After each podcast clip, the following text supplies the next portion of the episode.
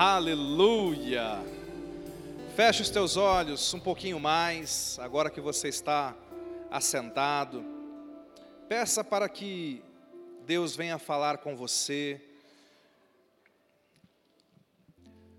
Pai querido, nós ouvimos tantas vozes essa semana, antes de chegarmos nesse lugar. Tantas vozes de confusão, de derrota, de fracasso. Mas agora nós pedimos, fala conosco, nós queremos ouvir a voz do Teu Espírito, queremos ouvir a voz da Tua palavra, e Senhor, que esta voz seja clara, límpida em nosso coração, remove, Senhor, toda interferência da nossa carne, da nossa mente, toda distração, e que essa voz possa produzir em nós o milagre que nós precisamos. Nós oramos em nome de Jesus. Amém. Amém. Eu quero que você abra, por favor, a sua Bíblia no capítulo 11 do Evangelho de João. Evangelho de João, capítulo 11. Esse capítulo é tão lindo. Ele fala do milagre que Jesus realizou ressuscitando a Lázaro.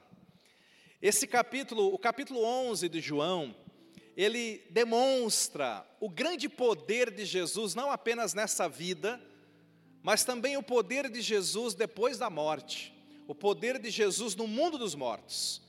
Mas esse capítulo também demonstra o grande amor de Jesus. Aqui existe muito ensinamento acerca de como Jesus nos ama, como Jesus nos trata, como Jesus nos conduz como Jesus de fato aplica o seu amor em nós. Então, esse é um capítulo sobre a ressurreição, é um capítulo sobre a majestade e o poder de Jesus, mas também é um capítulo sobre o coração e sobre o amor do Senhor. Eu quero retirar algumas verdades desse capítulo para aplicarmos na nossa vida. Quem sabe você, nesta noite, você que nos assiste, você que está aqui, você esteja atravessando um momento tão difícil, como Lázaro atravessou. Lázaro atravessou o que, segundo muitos, é o único problema irremediável. Os antigos já diziam: para tudo se dá jeito, menos para a menos para a morte. E Lázaro, ele experimentou a morte. Ele morreu e foi para o outro lado. Lázaro, como qualquer um, e talvez mais do que todos aqui que estão me ouvindo, é aquela pessoa que podia dizer: agora não tem mais jeito. Agora que eu estou desse lado, agora não tem mais jeito, agora já foi. Mas esse capítulo aqui revela um Deus que nos ama tanto. Ele revela um Senhor que te ama tanto, que ama tanto Lázaro, que ama tanto você, que o amor dele te alcança onde quer que você esteja, não importa onde você está.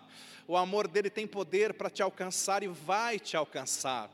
O amor dele restaura e muda toda e qualquer situação. Ele mudou a situação de morte de Lázaro e ele pode mudar essa situação na tua vida que aparentemente parece impossível. Esse é o poder do amor do Senhor Jesus. E eu quero começar então a leitura, vamos ver o versículo 1 e 2, olha o que diz lá, João capítulo 11, verso 1 e 2, projeta para a gente.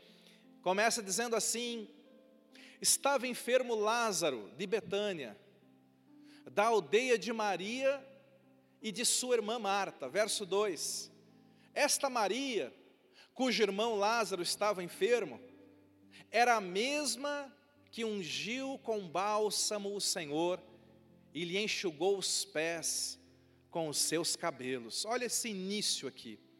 O começo desse capítulo fala de uma família, três irmãos: Marta, Maria e Lázaro. Três irmãos que amavam o Senhor, três irmãos que serviam a Deus, três irmãos que moravam numa aldeia chamada Betânia. Essa aldeia chamada Betânia era uma aldeia onde Jesus de vez em quando passava por lá. Era, era parte do, do, da jornada de Jesus, ele de vez em quando estava ali. E todas as vezes que Jesus passava em Betânia, normalmente ele se hospedava na casa desta família. Esta família, a Bíblia mostra, recebendo Jesus várias vezes, servindo Jesus, e esse capítulo inclusive menciona uma passagem em que a irmã de Lázaro, a Maria, você já, já deve ter ouvido falar desse momento. Ela, no momento em que Jesus estava ali ministrando em sua casa, ela vem chorando. E a Bíblia diz então que ela unge Jesus com aquele unguento precioso e ela enxuga com seus cabelos. Uma família que amava Jesus. Quantos aqui amam Jesus? Agora, a Bíblia começa dizendo assim no verso 1: Estava enfermo este Lázaro. Havia uma enfermidade na casa dessa família. Por mais que essa família amasse Jesus, e por mais que essa família servisse Jesus, havia uma enfermidade, havia uma dificuldade ali, havia um problema naquele lugar. E a primeira lição que eu quero meditar com você, acerca do amor, é que o fato de, de amarmos a Deus, e o fato de Deus nos amar, não nos isenta de passarmos lutas. Tem pessoas que entendem errado o amor de Deus.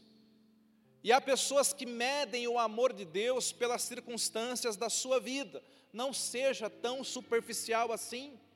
Tem pessoas, por exemplo, que pensam que se, se alguém tem muito dinheiro é porque Deus ama aquela pessoa. E se alguém não tem dinheiro nenhum é porque Deus não a ama. Oh, gente, isso não é verdade. Se dinheiro fosse sinal de amor de Deus, então Brasília era só love estaria ali os homens mais amados do país. Mas não, não é bem assim. Você não pode medir o amor de Deus pelas circunstâncias na sua vida. E você também não deve esperar e fazer aquela, aquelas declarações que alguns fazem. Talvez você em luta esteja dizendo: Eu acho que Deus não me ama.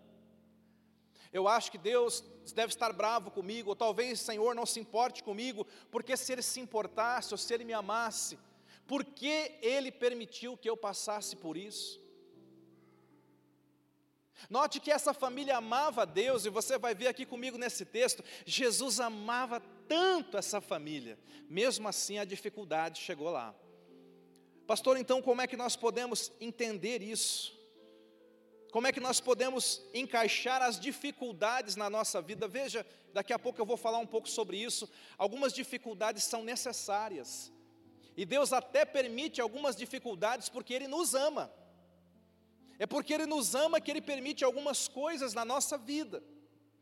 Mas, meu irmão, minha irmã, não importa a situação que você esteja passando, continue crendo, entendendo, Jesus te ama, não importa a situação. Ele te ama, Ele te ama, Ele te ama, Ele te ama. Não importa o diagnóstico médico, Ele te ama. Não importa o extrato bancário, Ele te ama. Não importa o que está acontecendo no teu casamento, Ele te ama. O Senhor te ama, independente das tuas circunstâncias, independente do momento que você está passando. Nós temos que compreender isso. Há uma promessa: muitas são as aflições do justo, mas o Senhor o livra de todas. Amém? Que essa promessa repouse sobre a sua vida. Nós vamos atravessar dificuldades nessa vida. Essa vida, esta terra, este mundo caído é injusto. E dificuldades virão, mas há uma promessa de livramento. O Senhor vai te livrar de todas, diga todas. Todas, quer dizer que todas estão lá, não vai ficar nenhuma sem livramento.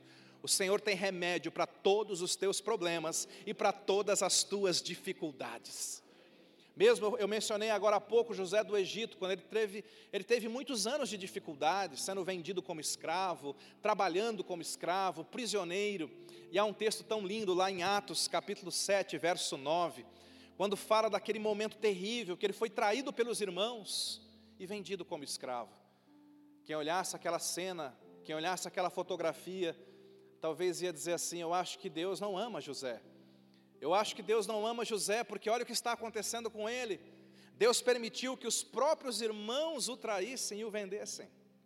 Mas Atos capítulo 7, verso 9, diz assim que os patriarcas invejosos de José venderam-no para o Egito. Agora olha o finalzinho. Mas Deus estava com ele. Ah, meu irmão, esse versículo vai travar a teologia de muita gente.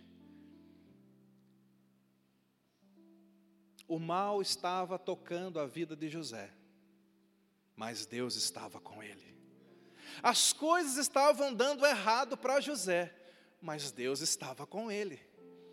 Aparentemente, as coisas não estavam se encaixando, mas Deus estava com ele.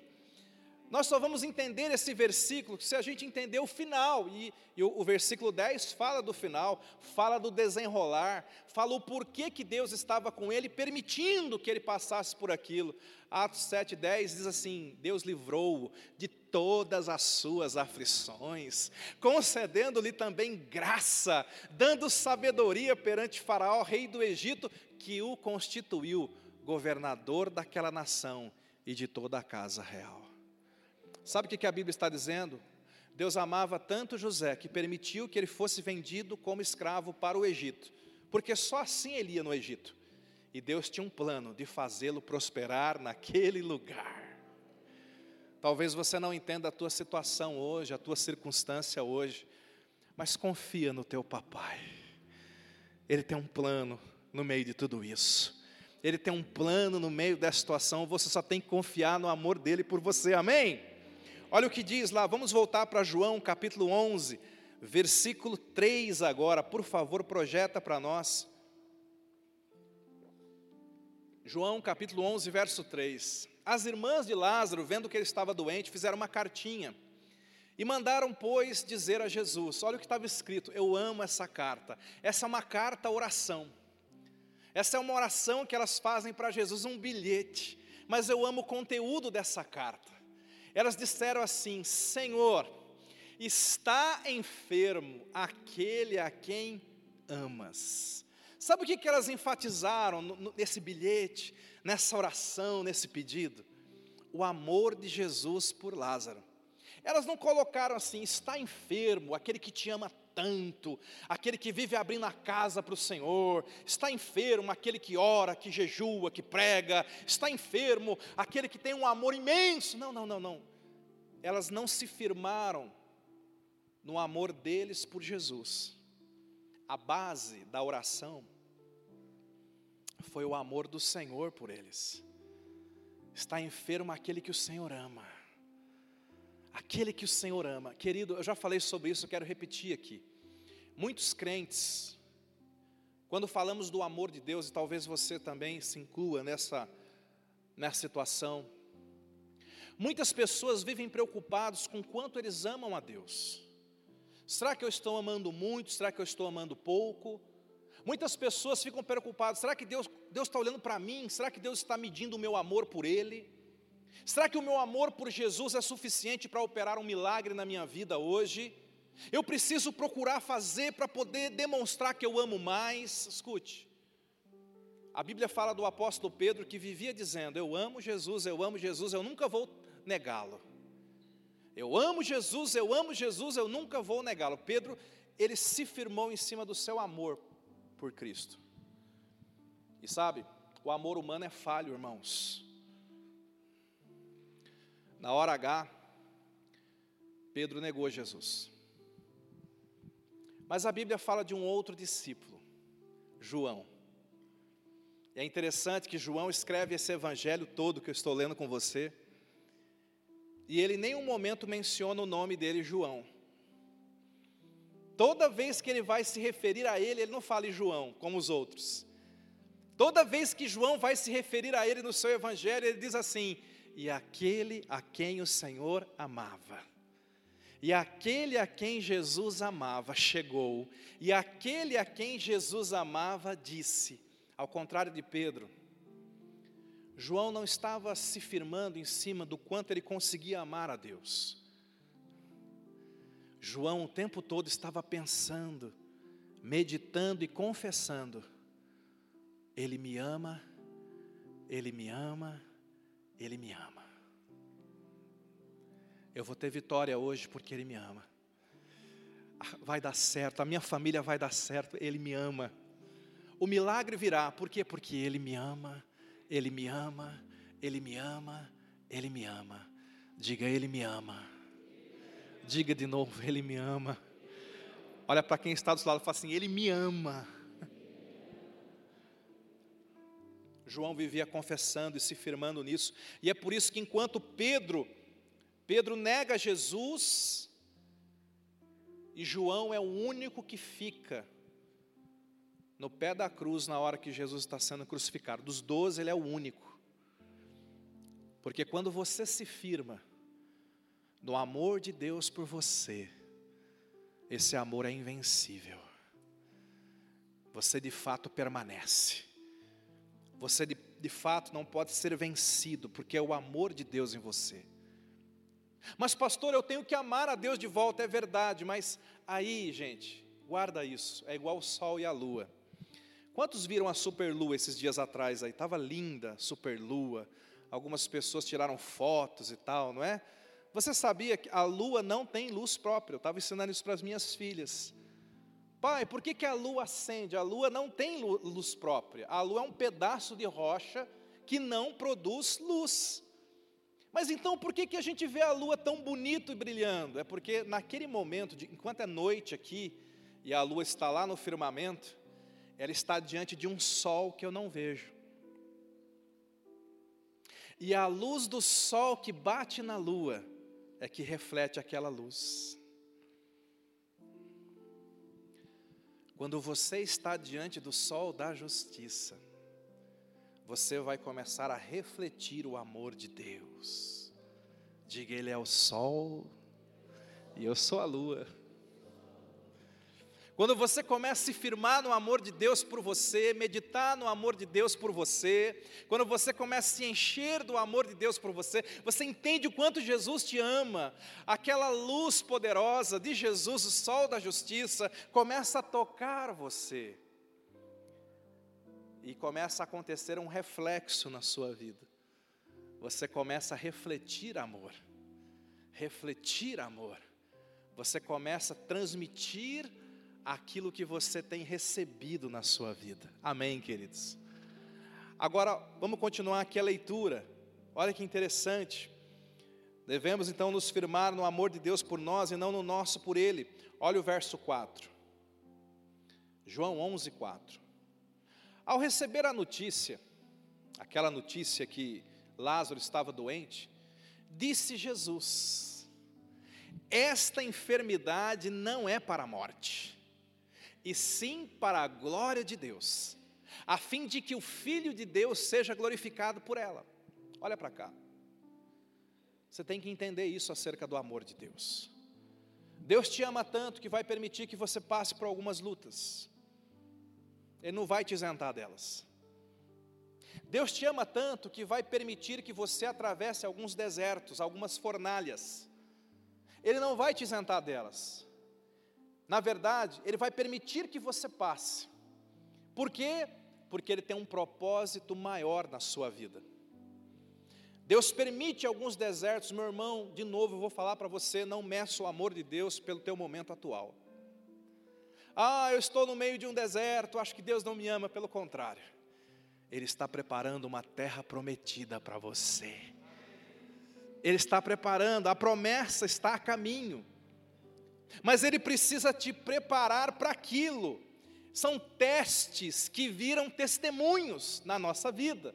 Talvez você esteja no teste, Jesus está dizendo assim: Lázaro está no teste, meus irmãos. Mas isso é para a glória de Deus, vai acontecer um milagre muito grande na vida dele. Esse teu problema é a semente de um milagre na sua vida.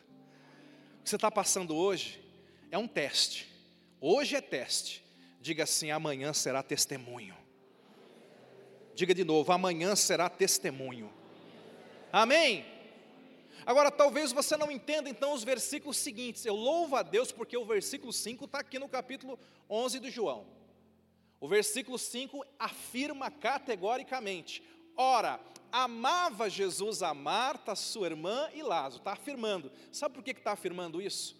Por que, que houve a necessidade do versículo 5 ser escrito? Ele amava mesmo Lázaro, por causa do 6. Olha o que diz o 6. Ele amava, mas quando, pois, soube que Lázaro estava doente, ainda se demorou dois dias no lugar onde estava. Jesus não foi imediatamente.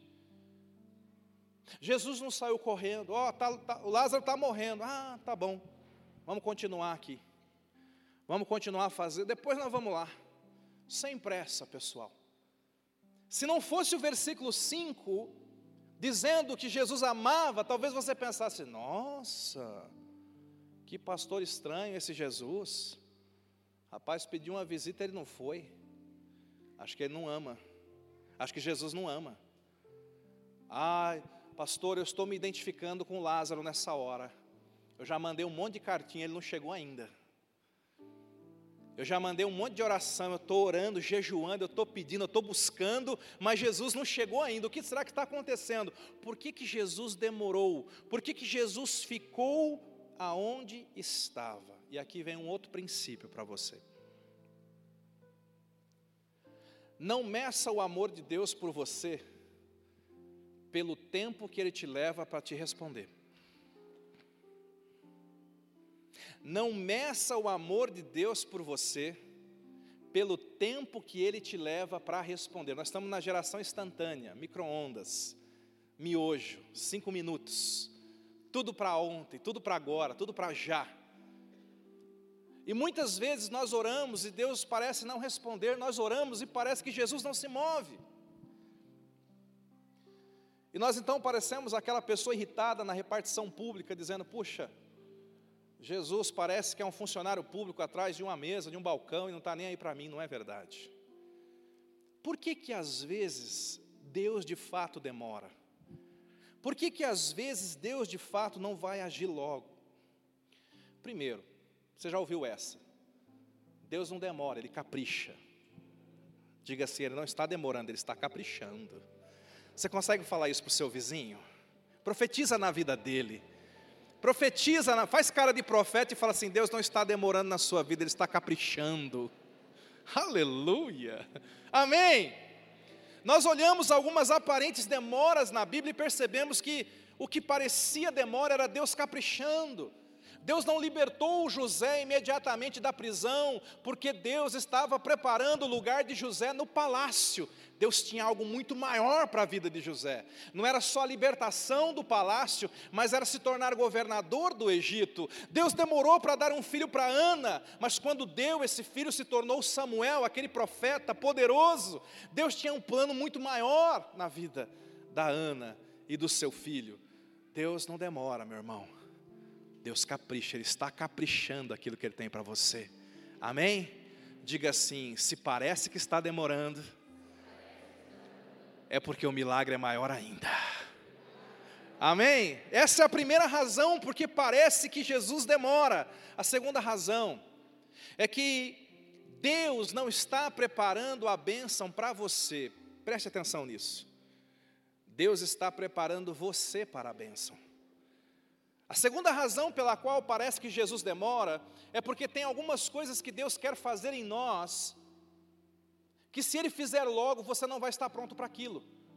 José, ele teve um treinamento, ele teve que aprender, ele foi escravo, ele aprendeu com a plebe lá, depois ele foi numa prisão, onde ele ficou preso junto com ex-funcionários do palácio. Ele aprendeu com o povão, depois ele ficou ali com a nata internato, no internato daquela prisão. Ele aprendeu a administrar a escassez, para depois Deus colocar ele para administrar fartura. Então, a questão é que Deus não estava preparando só o palácio para José, Deus estava preparando José para o palácio. E nesse caso aqui de João 11, Jesus resolveu permitir que Lázaro fizesse um tour no mundo dos mortos. Eu amo tanto Lázaro, que eu vou deixar ele dar uma voltinha lá do outro lado. Mas eu vou buscar ele depois. Ele vai ter, olha o que Jesus estava preparando para o Lázaro. Jesus estava pensando assim: eu vou dar para Lázaro uma experiência inesquecível.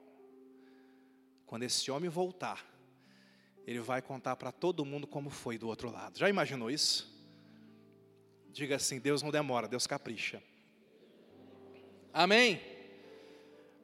Agora, imagina essas, essas irmãs mandam a carta, Jesus não chega e Lázaro morre. A Bíblia diz que Lázaro morreu. Se coloque agora no lugar de Lázaro. Você é Lázaro, você ama Jesus, você serve a Jesus, você é fiel, aí você fica doente. Você manda chamar Jesus, a pessoa volta, o mensageiro volta, cadê Jesus? Ah, ele ficou lá, não vai vir agora não. E você está na sua cama doente. E você vê a sua condição se deteriorando.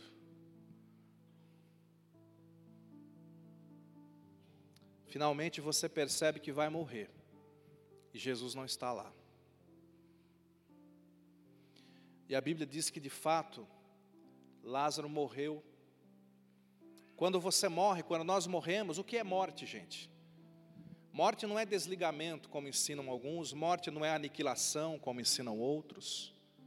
Morte, em grego, thanatos, quer dizer separação. Morte é quando o meu espírito e alma deixa esse corpo, essa casa terrestre, separa-se. É quando o espírito se separa do corpo. Foi o que aconteceu com Lázaro. No momento da morte, o espírito de Lázaro separou-se do seu corpo. O espírito é eterno. O espírito é invisível. O espírito, ele está lá no plano espiritual. Esse espírito e alma separa-se do corpo. Lázaro fecha os olhos na terra e ele desperta do outro lado da morte, no mundo dos mortos. A Bíblia diz que os mortos, o espírito dos mortos, lá do outro lado, ele está, eles estão conscientes, os mortos estão conscientes. A Bíblia diz que os mortos têm memória, têm sentimentos, recordam. A Bíblia diz que eles não conseguem mais enxergar nada do que se passa aqui. Mortos não conseguem vir, não conseguem, não há comunicação dos mortos. Mas lá onde eles estão, eles têm plena consciência. Imagine então, se coloque no lugar do Lázaro, agora você está do outro lado. Você está no mundo espiritual, você está ali junto com outros que faleceram. Mas você recorda de tudo. Você sabe quem você foi você sabe a enfermidade que você teve. Você sabe o quanto você dependeu, o quanto você esperou Jesus agir. E Lázaro está lá, deixa Lázaro guardadinho lá. Enquanto isso, a Bíblia diz que Jesus vem vindo de lá para cá. Jesus vem, e lá em João capítulo 11, verso 34, Jesus pergunta: Onde o sepultaste? E eles lhe respondem: Senhor, vem e vê. E a Bíblia diz, verso 35, Jesus chorou. Olha quanto Jesus amava Lázaro. Jesus chorou. Pastor, por que, que Jesus chorou? Se Jesus sabia que iria ressuscitá-lo. Jesus sabia que ia ressuscitá-lo. Jesus sabe que você vai vencer no final. Mesmo assim, o coração dele se condói quando seus filhos sofrem. Eu tenho que deixar minhas filhas passarem pelas provas, mas a gente fica com o coraçãozinho apertado. A gente sabe que é o melhor, vamos acordar cedo para ir para a escola. Ah, mas a gente sabe que é o melhor, mas o coração aperta. Assim é o nosso Pai. A Bíblia diz então que Jesus vai até o túmulo onde Jesus estava, verso 39, e ele dá uma ordem muito importante. Ele diz assim: Tirai a pedra. E disse-lhe Marta, irmã do morto, Senhor, já cheira mal, porque é de quatro dias, respondeu-lhe Jesus. Não te disse eu que se creres verás a glória de Deus? Eu quero que você pense um pouquinho mais sobre o amor de Deus aqui. Quantos creem que o Jesus que tinha poder para tirar Lázaro da morte, também tinha poder para tirar a pedra do túmulo. Com uma palavra, tinha ou não tinha, irmãos? Por que, que ele não tirou? Por que ele não tirou? Porque tem uma característica do amor de Deus que você tem que aprender, para você não errar. O amor de Deus também tem as suas exigências. Pegou aí? O amor de Deus também é exigente. O amor de Deus também tem algumas condições. Existe a parte de Deus em todo milagre, existe a nossa parte. Meu irmão, Deus te ama, eu estou falando isso o tempo todo. Mas eu não quero também isentar você de entender que no milagre que você precisa viver, existe uma pedra que você tem que tirar. Que é a cura desse relacionamento. Essa pedra do ressentimento e na mágoa tem que ser rolada, não é Deus, é você que vai rolar. Quer prosperar? Existe uma pedra que você tem que remover daí. Você tem que tomar algumas atitudes na tua vida. Quer um avivamento? Tem algumas pedras que você tem que remover. Qual o milagre que você precisa? O Espírito Santo tem uma instrução para você. Existe, talvez ele esteja dizendo: remova essa pedra, faça esse esforço, pague este preço. Talvez você esteja dizendo assim: mas Senhor, se o Senhor me ama, por que, que o Senhor não remove essa pedra? É porque o amor de Deus nos chama a participar do milagre com Ele.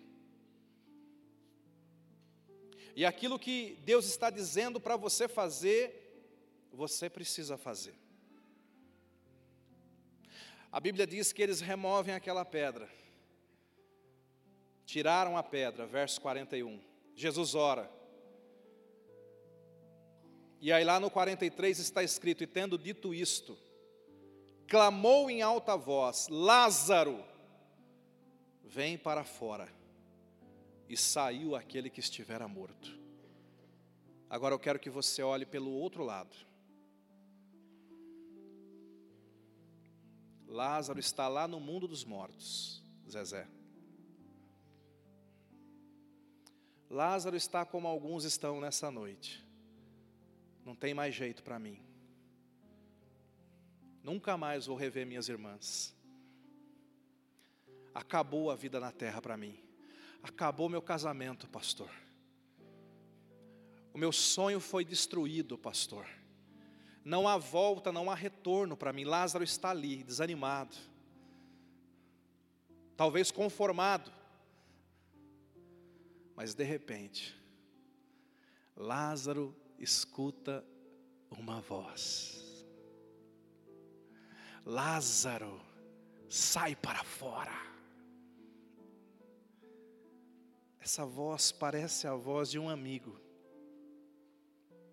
Você consegue imaginar Lázaro reconhecendo a voz de Jesus do outro lado?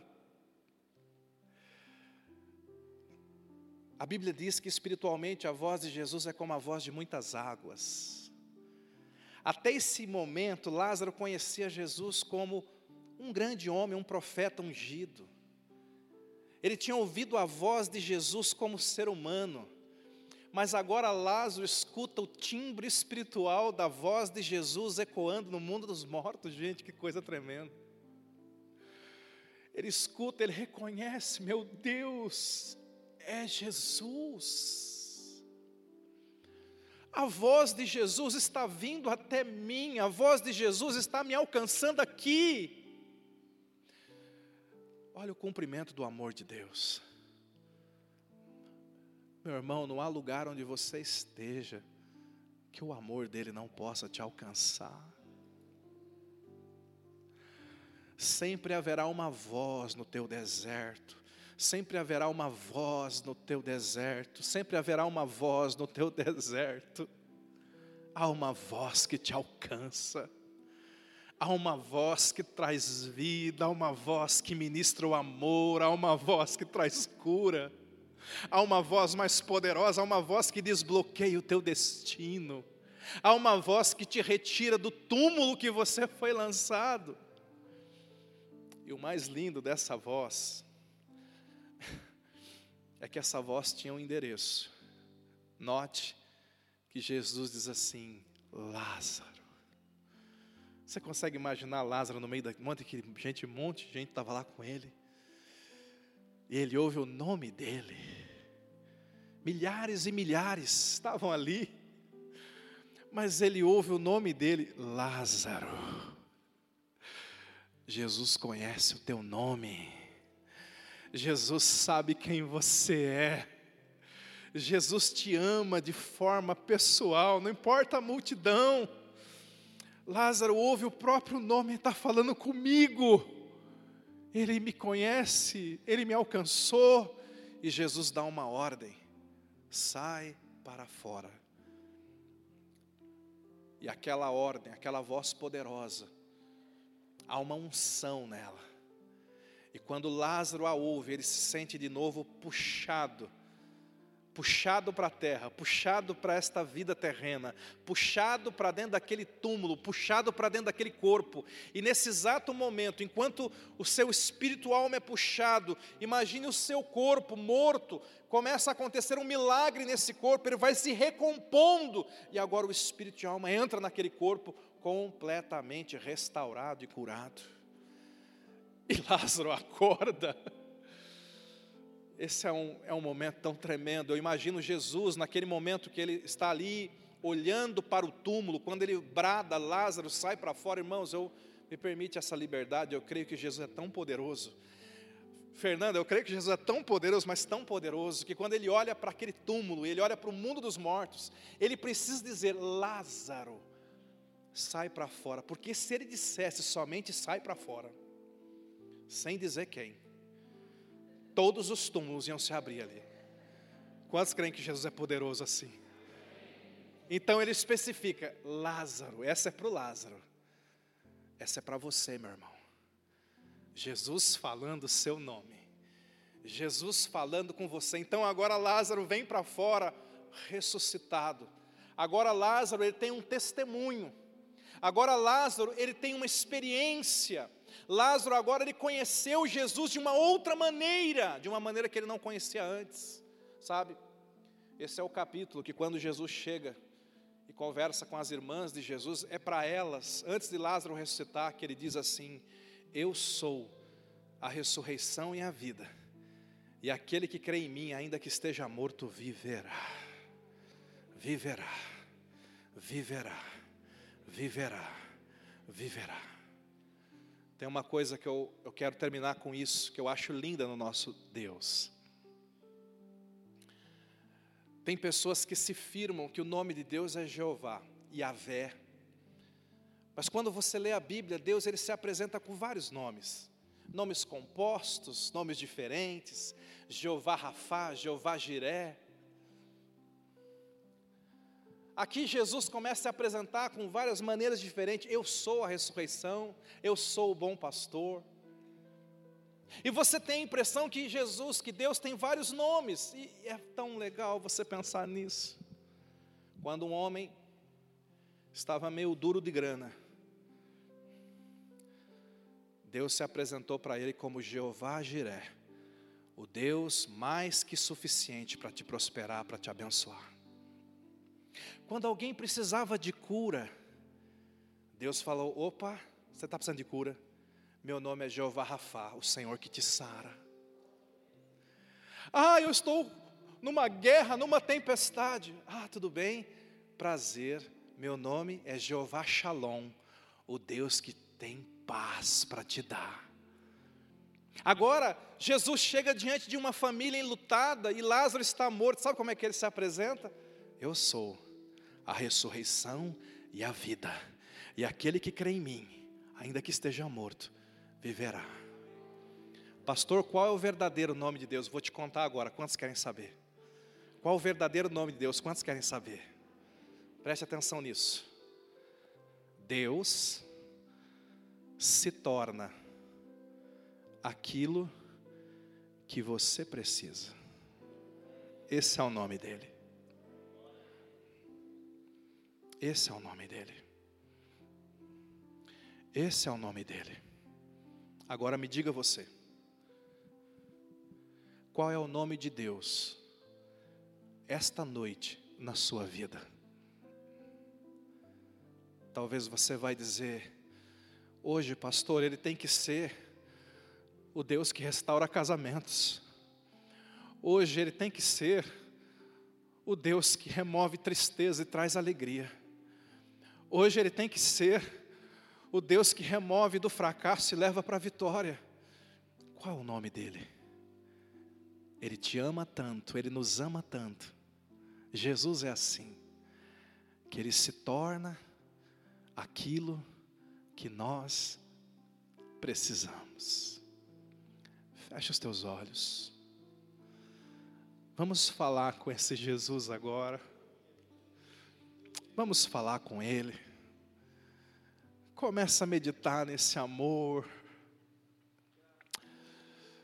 Ah, quem sabe você tenha que pedir perdão a Deus, a Ele, dizendo: me perdoa por não entender a demora, me perdoa por não entender o teu silêncio, me perdoa por me chatear com as circunstâncias. Eu sei que o Senhor me ama, independente de tudo isso, Jesus. Eu sei que o Senhor me conhece.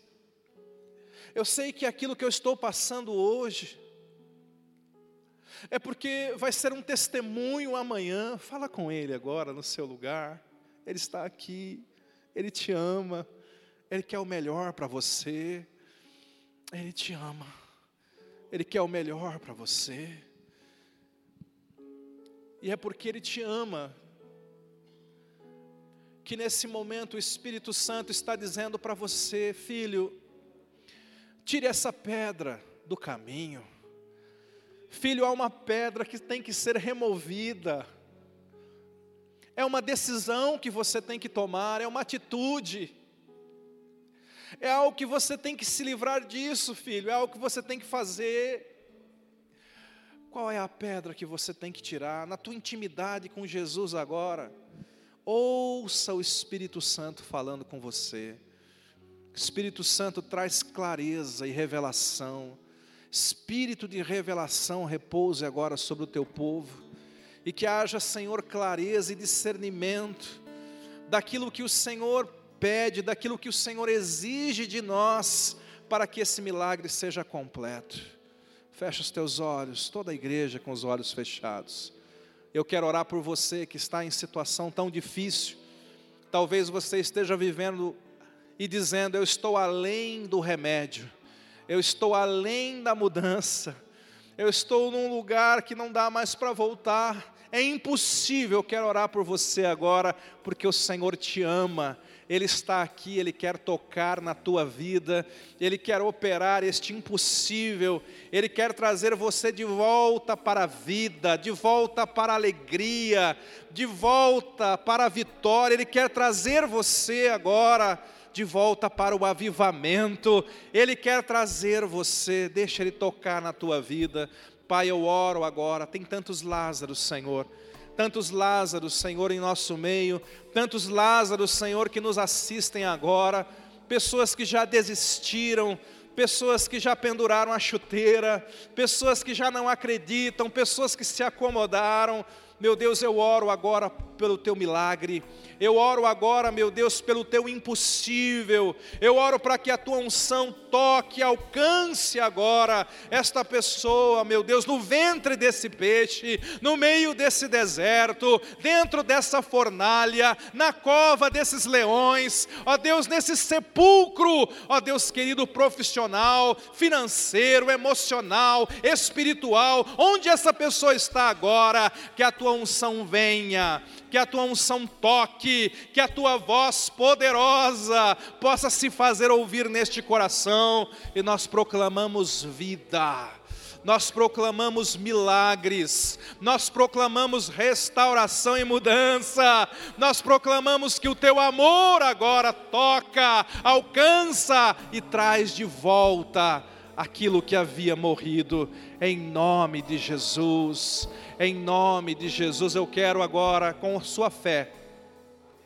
com a sua boca ou com a sua mente, mas você vai invocar o Jeová que você precisa.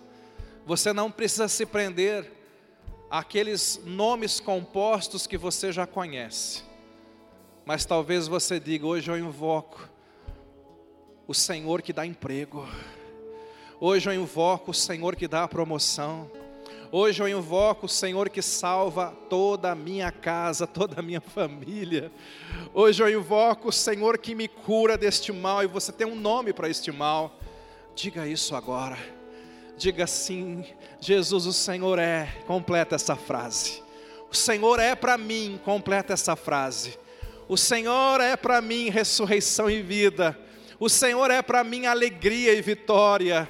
O Senhor é para mim mudança de nível, mudança de fase. O Senhor é para mim. Complete essa frase. Complete essa frase.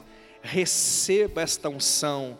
Receba esta unção na tua vida, em nome de Jesus. Quem recebe diz amém. E aplauda bem forte ao Senhor. Aleluia. Oh,